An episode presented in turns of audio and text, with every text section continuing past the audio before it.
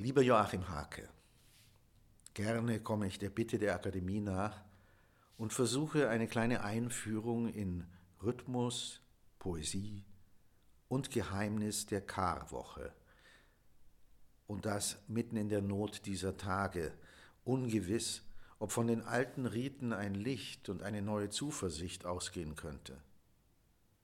Mein Vorschlag, sich auf das Fremde und Ferne einzulassen, zu staunen, dass es dergleichen in der Kultur und Geschichte der Kirche gibt und noch heute, wenn auch dieses Jahr hinter verschlossenen Türen begangen wird. Die Woche beginnt mit einem Palmsonntags-Paukenschlag, fast wie die Sinfonie von Haydn. Da ist gegen unsere Erwartung nichts Bitteres, auf Trauer gestimmtes, sondern ein orientalisch-triumphaler Einzug mit Teppichen, Palmzweigen, Jesus als bewegtem Reiterstandbild, ein Ausbruch an Huldigung.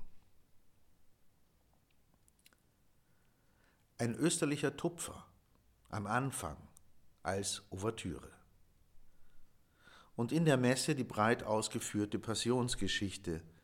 Das ganze Panorama wird vor uns ausgerollt, die Menschen eingestimmt auf den Themenreichtum der Woche und ihres Höhepunkts.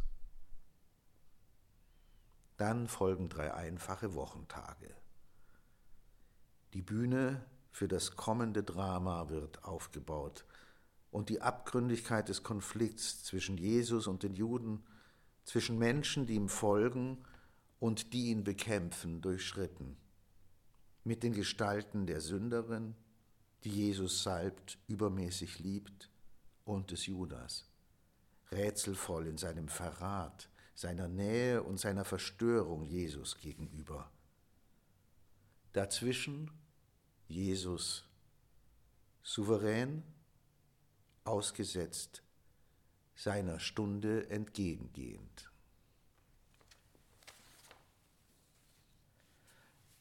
Am Gründonnerstag begegnen wir wieder einem mächtigen, selbstbestimmten, festlichen Auftakt, das Mahl mit den Jüngern, in dem sich viele Motive bündeln, die Erinnerung an den Auszug aus Ägypten, die Zusammenfassung der vielen Mahlzeiten mit Sündern, mit Gegnern und Freunden im Leben Jesu, die immer schon Zeichen eines endgültigen Zusammenseins mit Gott waren. Endlich wird der Tod Jesu vorbedeutet, der nicht Kalamität, Niederlage, Schmach, sondern freie Hingabe an Gott sein soll und sein wird, indem dieser Gott selbst sein Wesen als zugewandte Liebe offenbart. Selbst der Karfreitag ist nicht auf einen Ton gestimmt. Er hebt an mit der Stille, die Priester werfen sich schweigend vor dem Altar auf den Boden lassen dem Drama einen Resonanzraum. Es wird die Passion nach Johannes gesungen, lang, breit, episch und dramatisch zugleich, theologisch abgründig und weite Horizonte eröffnend.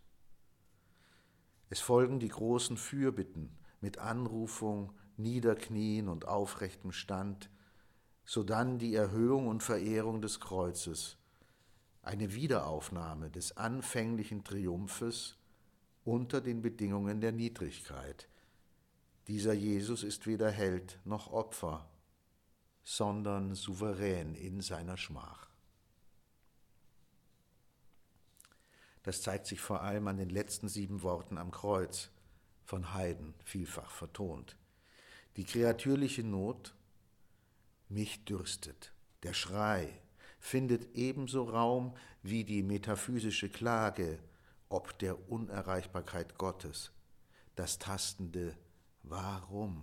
Es folgen Gesten der Freiheit, die mitten in der Pein das Leben aufleben lassen, in der Bitte um Vergebung für die Verfolger, in der Verheißung einer Zukunft für den Schächer und die Kirche, die mit Johannes und Maria auf ihren Weg entlassen wird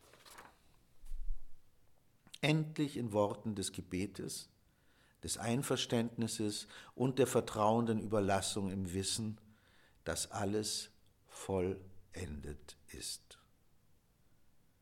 Dann der Kasamstag, ein Tag ohne große Liturgie, des das Leid erwägenden und austragenden Schweigens, der Erwartung des Abstiegs Jesu in die Unterwelt, um die Gerechten ins Licht zu führen, und die lange Nacht, wiederum festlich anhebend, wenn auch mitten im Dunkel.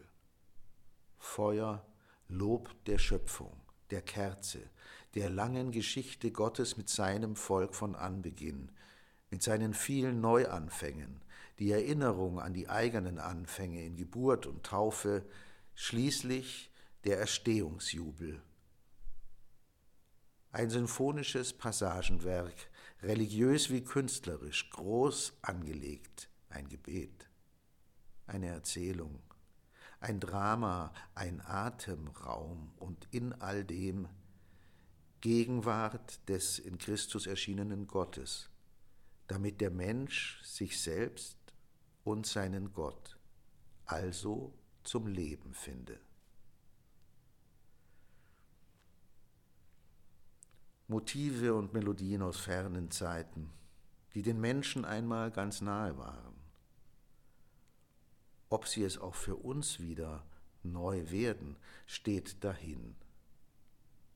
Womöglich könnten sie unserer Seele aufhelfen, sie aufatmen lassen. Das sei mein Segenswunsch für diese Tage in schwieriger Zeit.